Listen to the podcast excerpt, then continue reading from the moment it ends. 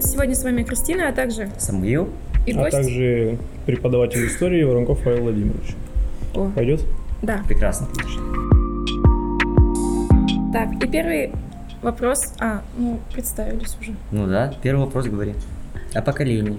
Это второй. Ну, Так, Корреспондент. э, первый вопрос о поколении. Чем оно отличается от... Нет, скорее, прошлого- нет, скорее давай лучше правильно зададим вопрос, поставим его так, что правда ли, что поколения все-таки разные, не в силу даты рождения, когда они родились, а именно даже в силу менталитета? Чем отличаются? Чем они отличаются? Это миф или все-таки как бы все люди одинаковые, просто из поколения в поколение какой-то? А, Ну, поколение характеризуется в первую очередь не столько датой рождения, ну, безусловно, хотя, да, э, сколько просто временем. Возраст поколения это 15 лет максимальный а, полноценного поколения. И ну, наверное, разница есть. Ну, безусловно, разница есть. Допустим, если э, зависит от того, где человек родился и какие у него увлечения. Мгм. Мне 30. Вам сколько?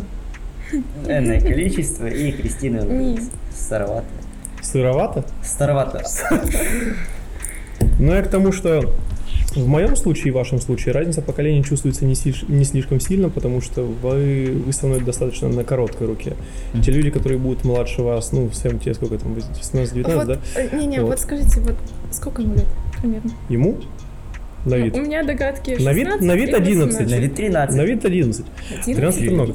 Вот. А, а, ну, сколько? 18-19.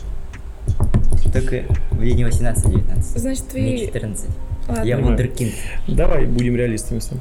Вот, в общем, э, люди, которые будут младше вас, те, короче, те люди, которые младше меня более чем на 15 лет, это уже конкретно поколение, и там уже разница будет чувствоваться фактически.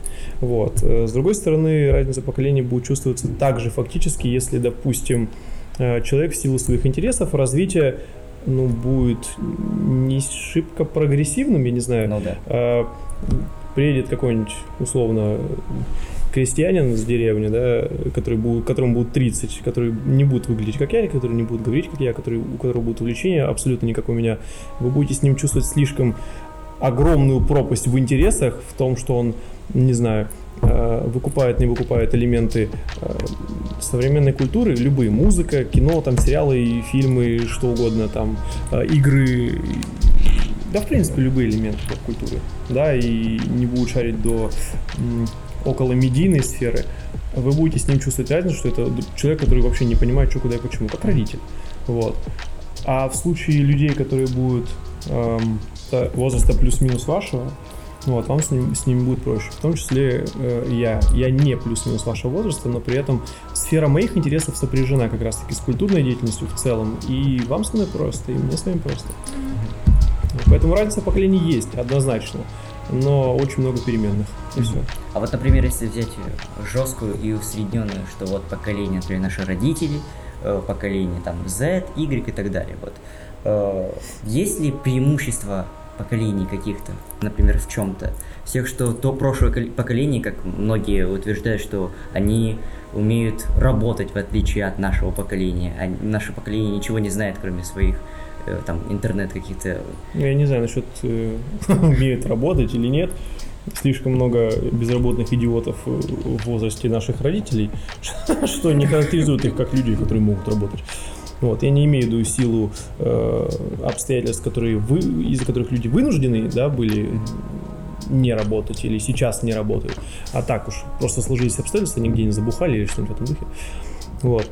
А вообще преимущество, да, безусловно, есть. И разница есть огромная, потому что вот в конкретно этом случае э, разница поколений чувствуется, потому что ваши родители э, воспитаны, э, именно воспитаны в традициях советского периода.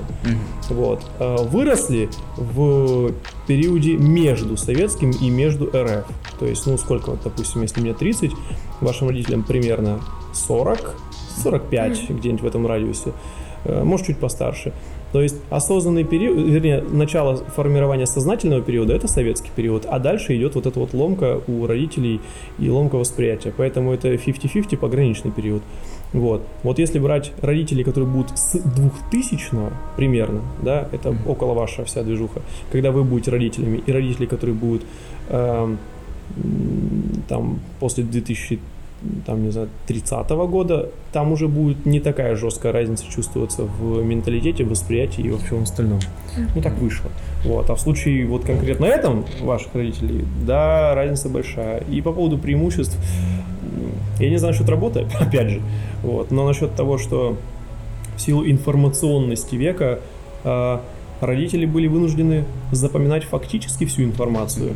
У них не было варианта того, что они достают телефон, гуглят любую информацию, и, и вот она вуаля, и ее нет смысла даже держать в голове. То есть у вас да и у меня тоже восприятие информации не на, не на уровне того, что так, мне необходимо это заучить, зазубрить и прочее, прочее. Даже система образования сейчас настолько уродская, вот, что она заставляет зубрить информацию, она на, нацелена на не на практикоориентированность, она просто чтобы было. Зачем она, никому не понятно. Но просто чтобы было, все же учили раньше, вот пусть сейчас учат. Нафига это надо, непонятно. Вот. И вот, а сейчас э, у вас восприятие иное. Вы достали телефон, загуглили, что надо. Э, вам нет смысла запоминать, потому что вы знаете, что мы и сегодня, и завтра, и послезавтра можем достать телефон и загуглить, что надо. У родителей такого не было. Они именно знают.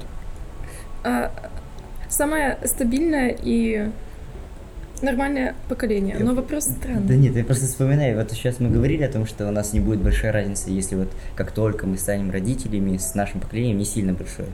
Я просто представляю о том, что вот эти все поколения тиктокеров, все, всей семьей собрались вечером снимать ТикТок. ТикТок. Прям такая семейная идиллия. Вот это, это, это, это плохой вариант Симпсонов, знаешь, мерзких. А, самое стабильное и нормальное поколение. По вашему мнению. По вашему мнению. Нормальное поколение. Это времен Николая II, нормальное, стабильное поколение, там, ну, вообще все стабильно было на период начала царствования. А так, я не знаю, у меня нет нормального, стабильного поколения. В каждом поколении, короче, в каждом стадии есть паршивые овцы, их довольно много везде. Вот. Вот, значит, такого. такой вопрос. А, а что такое стабильность и вот в нормах? Стабильность. В каких нормах? Социальных? Угу. Ну, они сейчас есть или они уже в процессе? Скажем так, э, сейчас век ущемленных, обиженных, расстроенных, грустных, печальных, и убогих и обделенных. Вот. Но э, стабильность это умеренность. Вот. Mm. Э, если нет гиперболизации в любом вообще элементе и какой-либо элемент не уходит в разряд агрессивного, агрессивно направленного, да, какого-то радикального, это все стабильно. То есть э, мы говорим сейчас и о религии, и о национальностях, и о, э, там, не знаю, и о сексуальной ориентации, и о э, мировоззрении в целом, и о идеологии, э, об идеологии. Э, все имеет место быть, если оно не радикальное. Mm-hmm. Ну, да.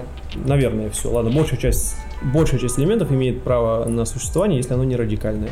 Вот, все, что фактически угрожает, не ущемляет в каких-то там э, мелких деталях, а угрожает э, чему-либо другому, это уже не тот элемент, который хочется видеть рядом с собой, короче. Я так скажу. О, так. смотри, мне очень нравится этот вопрос. Будущее человека и его поколение. Какое оно? Как ваша точка зрения именно? Как вы видите будущее в человеке? В каком? В твоем персональном случае или в каком? Нет, вообще, просто следующего поколения э, после нас. Какое оно? Знаете, и как это, например, показали в фильме «Назад в будущее», они показали его в степени такого футуристичного, что они, в принципе, ничего не поменялось на то время сейчас. Только чуть-чуть, может быть, по технологиях мы уступаем в фильме, как показали там но тем не менее... Будущее человечество. Не знаю, в России будет больше ПГТ, я считаю.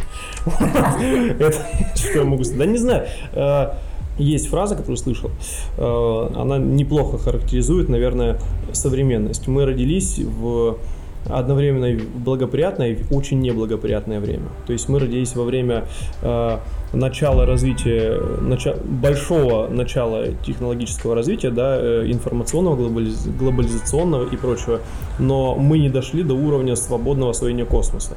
И это вот промежуточная стадия между э, чем-то действительно глобальным в контексте всего вообще mm-hmm. и ничтожным в контексте тоже всего вообще.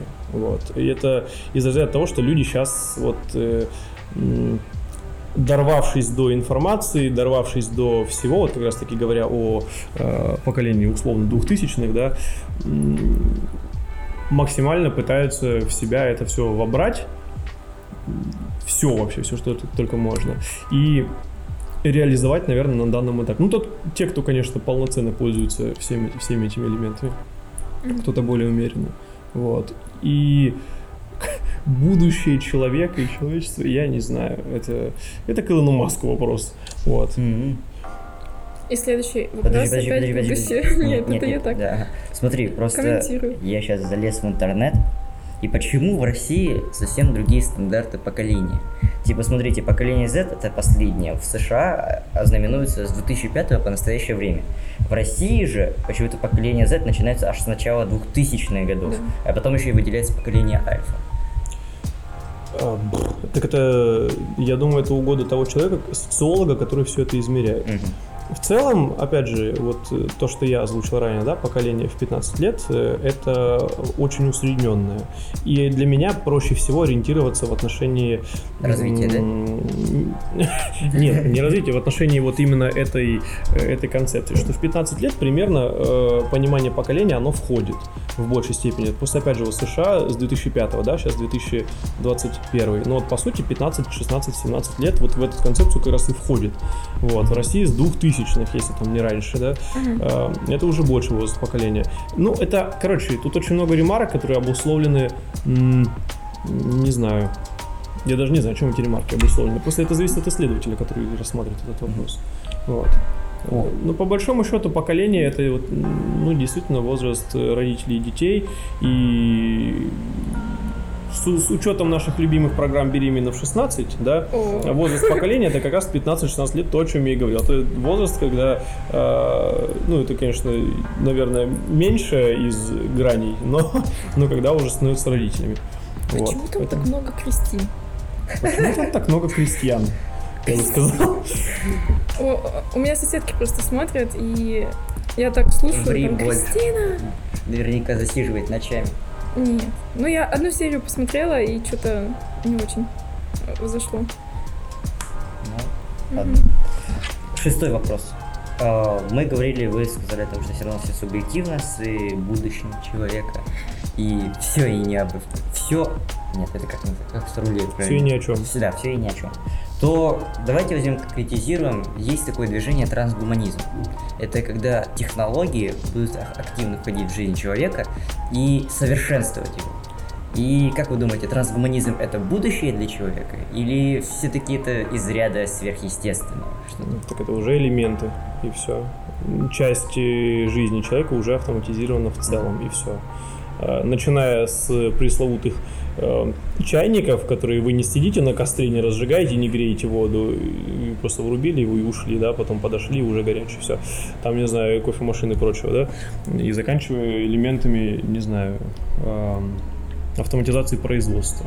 Поэтому почему нет? Я, мне очень нравится э, слушать некоторых странных людей, которые говорят, что вот сейчас там автоматизируется производство, тролливали, скоро люди будут вообще не нужны на производстве и, и, бла-бла-бла, и рабочие места машины забирают. А, ну так а, это угода времени. Э, сейчас, значит, э, больше профессий будут востребованы с, с рассмотрения а, у того, кто будет обслуживать эти машины. Mm-hmm. Если раньше были конкретно там, не знаю, люди, которые там э, не знаю, ну на конвейерной ленте, да, там собирали какие-то элементы, сейчас это, эти все элементы собирают машины, и да, безусловно, сейчас уже в меньшей степени люди стоят на конвейере, на конвейерах, но они сейчас обслуживают эти машины, угу. поэтому просто сменяемость профессии происходит, и это не отсутствие рабочих мест, это не знаю, отсутствие аргументов или интеллекта у некоторых людей. Поэтому, блин, это, это не проблема, это в порядке вещей. Опять же, это угода времени. А есть, есть смысл вообще о будущем говорить? Есть. Ты что? А вот мне просто единственный вопрос. А действительно, что то, к чему стремятся. Хотя в трансгуманизме я читал о том, что очень много противоречий. Да, кто-то больше в силу гуманизма так. уходит, а кто-то, наоборот, в пост человека.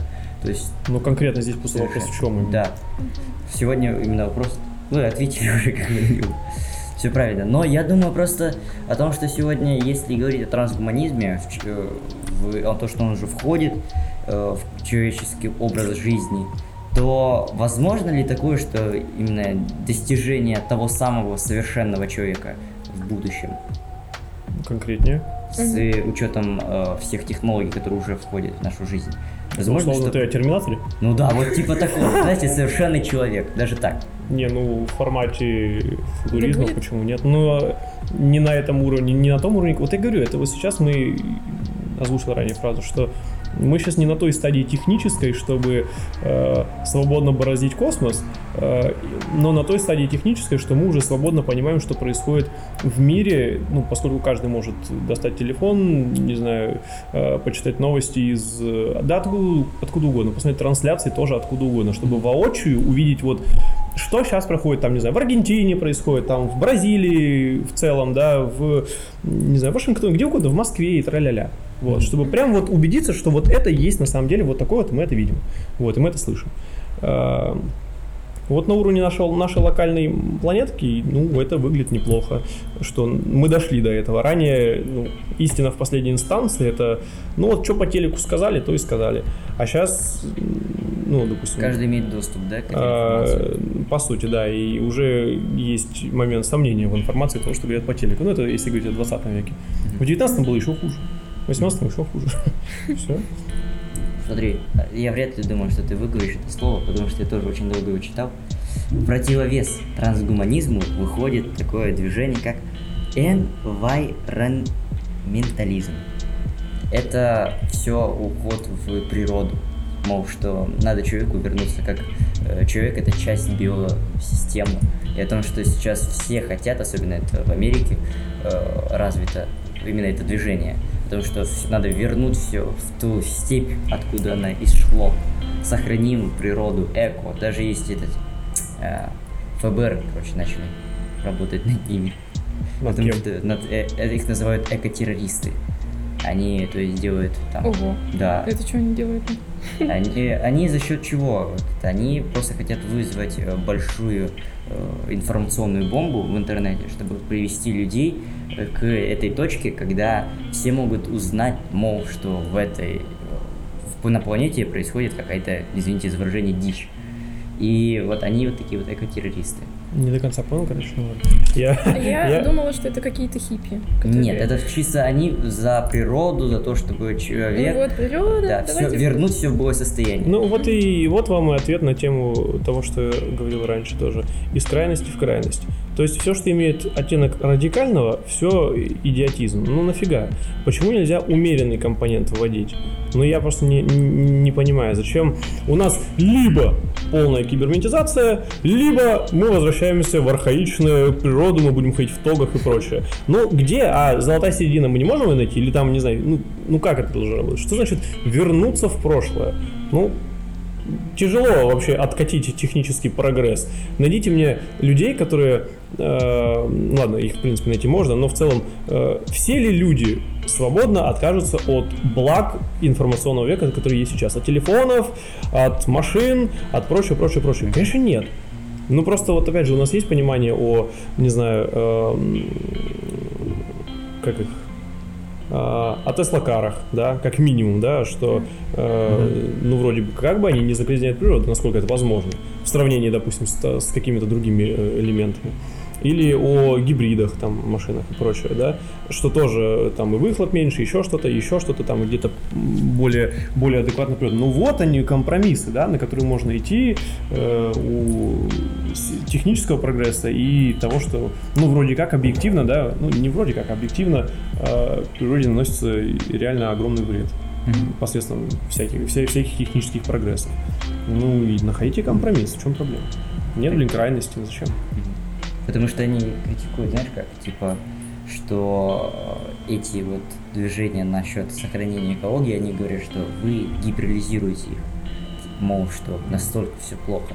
А гуманистов, в свою очередь, именно э, критикуют за моральные их устои. Мол, что вот ведешь ты себе киборга, станешь киборгом, а ты человек, киборг все-таки. Ну, это звучит как абсурд. Да, это Не, ну как блин, есть реально э, понимание, опять же, о том, что э, редкие виды животных, растений и прочее исчезают из-за человеческого вмешательства. Ну, объективно это плохо.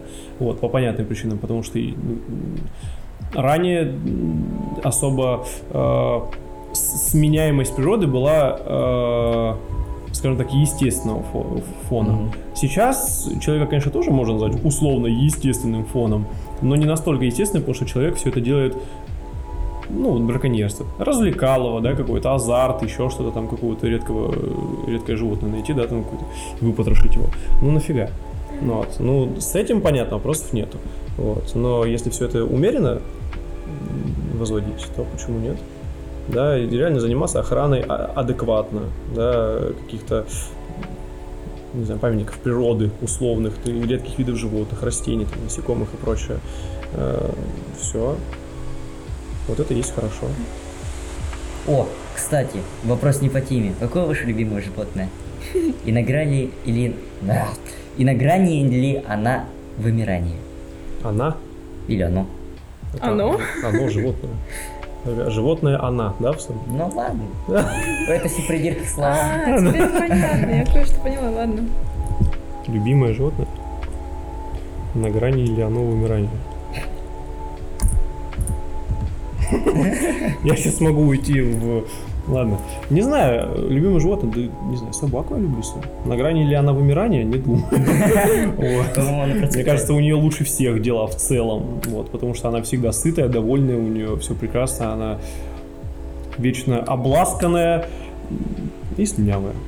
Не без этого. Бульдоги. Вам нравятся бульдоги? Мне нравится английский кокер спаниель. Это круто. А ты, Кристина, какое твое любимое животное? Сэм. Спасибо, Владимир. Вы так добры. Ну, кстати, похоже. Собака есть. Лока, и вот только его люблю. Ага. Там собака с лицом Сэма, знаешь, такая. Просто собака. Мутация. Шиба, Ину Шиба и лицо Сэма. Да. Все, блин. Не, он черный тоже. Спасибо. Не знаю, мне всегда нравились. Вернее, я Кошки. терпеть не мог, не мог кошек, но потом, пока заве- не завел себе кошку, я, короче, их сильно полюбил. А второе всегда мне нравилось, это э, двое животных в дикой природе, и они оба на грани выжива... выживания. На грани выживания. вымирания. Их так много, что они бесят, да, на грани выживания. Это выдры, и это сурикаты. Я их очень сильно люблю. Сурикаты? Выдры на грани вы- вымирания? Да, я слышал такую версию. Возможно, устаревшая. Сэм Жук, понимаю. Не-не-не-не. А, Выдра. ну, кстати, похоже, да. Воздействие общества на поколение. А, так это воздействие общества на всех остальных. Типа, Что значит воздействие общества на поколение? Давайте Давай конкретно да, уточним. То есть мы все знаем, что все равно поколение формируется Ну, на протяжении естественно. всего, да. И вот как общество именно влияет, сам процесс этого всего происходит. Просто он рождается в таком обществе, и вот это поколение, вот поэтому его характеризует, что... Или просто как бы есть временные рамки, как уже было сказано, потому что вот в 2005 году родились, это поколение Z, и по наше время, как бы. А ничем она и не отличается. И, например, 2004-2005 так уж ли сильно отличается? Нет. Ну, Мое мнение, я не знаю, ну, может быть, экспертное мнение не может быть, оно, естественно, будет с моим разниться, но я не вижу разницы э, в контексте пяти лет друг с другом у этих людей. Мгм. Вот, то есть 2000, 2000 и 2005, ш- ну, какая там особо разница? Да нет никакой разницы. Вот, разница в конкретной семье, воспитании тролливали. И в атмосфере, в которой живет э, ребенок, э, растет. И все. Ну и, естественно, место, где. Вот, потому что ребенок, который рожден в мегаполисе, допустим, в условно м, социально активной коммуникабельной семье в большей степени, да, он будет сильно отличаться от ребенка, который э, родился в, э, в селе, в деревне, э, где там, не знаю, три дома, условно, э, один магазин на весь район, на, на, на, на всю деревню, и все. А вот давайте, вот. смотрите, возьмем, что технологии влияют на поколение. Да, ну, конечно. Да? Ну, доступность информации, естественно. А, доступность информации. Да, потому что, опять же, если ребенок, рожденный в деревне без без свободного постоянного доступа там, куда ему хочется, или с ограниченным доступом, он будет сильно отличаться в целом от ребенка, который без ограничений может получать информацию. А возможно такая, я, конечно, сейчас скажу, возможно, глупость, а ну, возможно обычно, нет? В принципе, ну ладно. Спасибо, Павел Ну ладно. Смотрите, вот, э, возможно, что прошлое, предыдущее поколение может условно вести поколение, то есть как-то вести в то, что они хотят. Например, ну, цензура, которая, знаешь, как блок, который... Есть же мышка, которая видит перед собой защиту, такая стукается и идет в другую сторону. Вот, Ты умный пылесос описал, Вот, также влияние прошлого поколения на наше поколение. Ну, например, именно в том, что они хотят это сделать. Не ну, случайно, как так произошло, а именно напрямую. Ну, это называется пропаганда. Все, все, от этого слова пропаганда. Вот. Но, опять же, здесь есть понимание о умеренности каких-либо решений, и все. У нас есть, опять же, морально-нравственные ценности, которые есть в мире и в обществе. И условно, даже начиная с внешнего вида, о том, что э, там, не знаю, 20 лет назад девушка в мини-юбке, это там, не знаю, фу, там, не знаю, Миледи, да, вот, а, а сейчас девушка в мини-юбке, ну, как бы и ходит, и ладно. И, и и кого это вообще заботит, кроме тех, кто сильно на это много обращает внимание. Mm-hmm. Вот, на это, там, не знаю, окрашенные волосы, пирсинг, татуировки, э, любые вообще элементы, не знаю, внешнего самовыражения, если ранее не осуждались, сейчас нет. И опять же, это не элемент, э, в данном контексте это не элемент м, радикального чего-то, mm-hmm. поэтому это не пропагандируется как что-то из ряда выходящее. Кроме, опять же, мы сталкиваемся с э, представителями ультра старого консервативного, да, фронта. Вот. Ты ультра старый Смотрите, фу, какая гадость, Понял тебя, Сэм. Вот. А, нет, в остальном все довольно просто, умеренно. Опять же, э, ну, кроме как условно каких-то, как, э, допустим, в той же самой России, традиционные ценности, да, какой-то уклад жизни. И ну, как бы, который по большому счету-то особо и не ломается, если вводить какие-то э, другие элементы жизни. Mm. И, и все. Вот. Но почему-то это все воспринимается в штыки. Угу. Вот, так а что... почему, ваше мнение, воспринимается в штыки? Поколение, потому что старое. И э, раз старое поколение, два э, попытка себя выделить не как э, часть глобализированного общества, что вроде как мы понимаем ценности человека, человека свобод, либеральные ценности в хорошем смысле, не гиперболизированные, опять же, не то, что нужно извиняться перед кем-то за то, что было 200 лет назад, да, вот. Э, а обычные нормальные ценности человеческой, человеческой жизни, человеческой жизни, свобод, прав, там, не знаю, равенство, братство и, и тролливали, да, эти прекрасные советские ценности.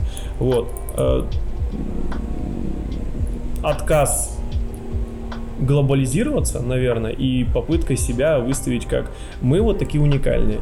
Мы понимаем ценности вот этого, да, но у нас по-другому, потому что мы так вот, вот у нас так было заведено, мы так сложились, сформировались, это наша история, у нас такого не было. До тупого, любая вот эта движуха с ЛГБТ, э, до тупого любая эта движуха с религией, э, до тупого любая движуха с, э, с э, техническим прогрессом. Угу. Что, мол, есть там, не знаю, э, там, марки телефонов, э, машины прочее, прочее, прочее, попытки себя э, выдвинуть вперед, да, у российского всего, что, мол, ну, есть зарубежное, но оно не такое хорошее, как наше русское. Объективно, наша русская очень во многих моментах кусок дерьма, и оно уступает объективно. объективно. Даже не субъективно, а вот начиная с любого элемента, даже внешнего вида, и что это кринжово выглядит. Но но нет наша лучше. Почему? Ну потому что это наша. Угу. И тоже до мам, до пап, до бабуль, до дедуль попробуй донеси, э, что вот это, это не самый хороший вариант. Но у них сформировано четкое понимание о том, что вот у нас шоколад настоящий, а вот то, что ты ешь, вот это зарубежное дерьмо, там шоколада нету. Потом ты открываешь состав нашего настоящего, там абсолютно все идентичное, что и зарубежное дерьмо, но на упаковке написано «настоящий». И мама такая, вот видишь, не будут же врать, правильно? Правильно. И вот, ну, это, короче, вот такая система. Как Марк Твен писал, каждый думает в силу своего воспитания и фильтрует его. А возможно, что просто в силу привычки и э, нехотения менять себя. Они понимают в какой-то степени, что действительно так и есть, но просто, ну, мне так легче живется. Я жил и жил, как бы. Я бы сказал, это просто большая политика. Это из разряда того, что когда вы уже сказали одно слово, ага. э, и своему другу ты можешь сказать, ладно, окей, я был неправ, давай откатим это. А в контексте большой политики это уже будет выглядеть как... Э, не то, что предательство, а, мол, смотрите, Россия сначала говорила, что это плохо, а потом такая, хоп, она переобулась. Ой, какие там ветреные в России все. Ну и типа вот, вот такая движуха. Никто не хочет просто подставлять себя под удар из разряда, что мы сначала А, потом Б, потом В, и мы по итогу не знаем вообще, что мы хотим, всего понемногу себе гребем, структурировать это не можем, ну, потому что обезьяны. А. Вот и все. Поэтому лучше уже придерживаться того курса, который был, который себя стабильно показал. Хотя бы тут мы, наверное, не обосремся. Давай, Кристина, последний вопрос. Надеюсь, а, такой вопрос. Есть ли у вас будущее? Не у вас, а у нас. У нас! Это после этого интервью, да? Есть ли у вас, Владимир, будущее после этого интервью? Как вы думаете? Ну, не, давай пока. Ладно. Ну, это такой, знаешь, абстрактный. Он абстрактный. Ну, вообще, я, я просто не понимаю, а, обсуждать будущее. Зачем? Если его надо делать постепенно. Легко сказать. Знаешь, это все равно, что сказать, что э, я буду работу делать, просто делать, как бы, а общего результата не видеть, общей цели не видеть. Мы просто рассуждаем, что возможно, как это сделать, почему и к чему это приведет. Да, да, да. Причины да. и следствия. Угу, угу. Так, а вопрос какой? Что надо вам Это абстрактный вопрос. Просто Есть ли у вас будущее? У нас. У нас, у всех. У всех, у поколения. Есть. И довольно интересно, я бы сказал. Я бы сказал, что с каждым годом все интереснее и интереснее это будущее становится. Ждем, ждем выборов. Будем смотреть, какое будущее будет у нас дальше. Не, ну вообще, да блин, э, с каждым годом, с каждой технической новинкой э, становится все интереснее и интереснее во всех смыслах слова. Опять же, до недавнего времени, ну, сравнительно до недавнего времени, когда появились, вот самое простое, да, беспроводные наушники, да, там AirPods и прочее, вот эта вся движуха, которая смахивала на них. Э, я, наверное, еще года пол ходил с проводными наушниками, потому что у меня как-то было в голове такое понимание о том, что э, наушники с проводами маленькие, да, капельки или э, там, не знаю, вакуумные, они, у них есть какая-то эстетика. Mm-hmm. В плане yeah. того, что висят провода, то, что вот что-то, короче, в этом как-то есть. Почему-то мне это нравилось. Потом я взялся, вот я до сих пор с ними гоняю, не помню, что это такое вообще. Вот. Э, и понял, что это намного удобнее, и эстетически это выглядит мне, короче, нравится больше, чем просто у меня висят еще провода с футболки, там, не знаю, из рубашки и прочее, прочее, потому что э, я не сталкивался никогда с проблемами, которые мне озвучивали некоторые люди. Наушники выпадают из уха. Что у вас за ухо? Вы слон? Что это такое? Что значит наушники выпадают из уха? Как это работает? У меня ничего не выпадает. Да, а что, вы башком отыляете? В смысле, вы слэмите с этими наушниками? Нет, был прикол. Я э, а сижу в автобусе с подругой, она мне дала вот эти беспроводные. А. Да, э, я как бы засунула, уснула и чувствую, что падает. Я не понимаю, почему он падает. И все. Так это всегда будет так, потому что ты голову наклоняешь. Так... И... Не знаю, у меня таких проблем нету вообще. Но опять же, у меня вакуумные. Нет, там просто они гигантские. Но у меня не капельки, у меня вакуумные. Ну, вакуумные. Вот. Они не выпадают из уха. Там просто опять же есть вот эта а вот насадка. Ну, амбушюра. Ну, на... что? Амбишура. Типа того. В смысле, я к тому, что эти насадки, они э, разные же да, есть. Есть совсем маленькие, есть средненькие, есть большие. Вот. И в зависимости от того, насколько у вас огромное ухо, такое ли оно, как у кокер спаниеля или у слона, да, вы можете различную насадку засунуть себе в ухо, э, и сидеть у вас ничего не будет вываливаться. Я ни разу не столкнулся за свою жизнь, вот, ну, за свою жизнь, за сколько, блин, лет я уже хожу с этими наушниками, что у меня вывалился наушник. У меня не было такой ситуации. Понимаешь, это... Несколько видишь, раз Да нет, просто тебе дают то, что им удобно. Уши у всех да. разные, да, понимаешь? Да, да, у всех да. это как отпечатки да. Поэтому я считаю, что капельки менее удобные, чем, э, чем не капельки. Потому что они действительно, ну, э, в этом, в этом случае они могут вываливаться, потому что они, ну, крепятся за ушную раковину. Mm-hmm. У кого-то она больше, у кого-то меньше, там, в силу физиологии какой-то. Вот. А в случае того, что у вас в ухе э, это силиконовая насадка, вы, она просто там цепляется, и все, и, и все mm-hmm. в порядке. Хорошо. Короче, я к тому, что будущее есть, это прикольно, да. и каждый раз оно, с каждым годом оно все более и более интересно, mm-hmm. потому что технических всяких нововведений с каждым годом все больше и больше, которые очень просто интегрируются в жизнь. Здорово. Хотя, я надеюсь, у нас не будет будущего Терминатора. Да почему? Тоже будет довольно неплохо. У нас же есть эта собака какая, которая А, механическая. Так угорай с нее, на бок повалили, она такая... Я что-то вообще ору с нее. Нормально. Хорошо, Кристина, будем прощаться? Обращайся. Сегодня с вами были гость Павел Владимирович. и ведущие Просто слюбил. Кристина. Эм, Всем пока-пока. Всем чао-чао. Пока.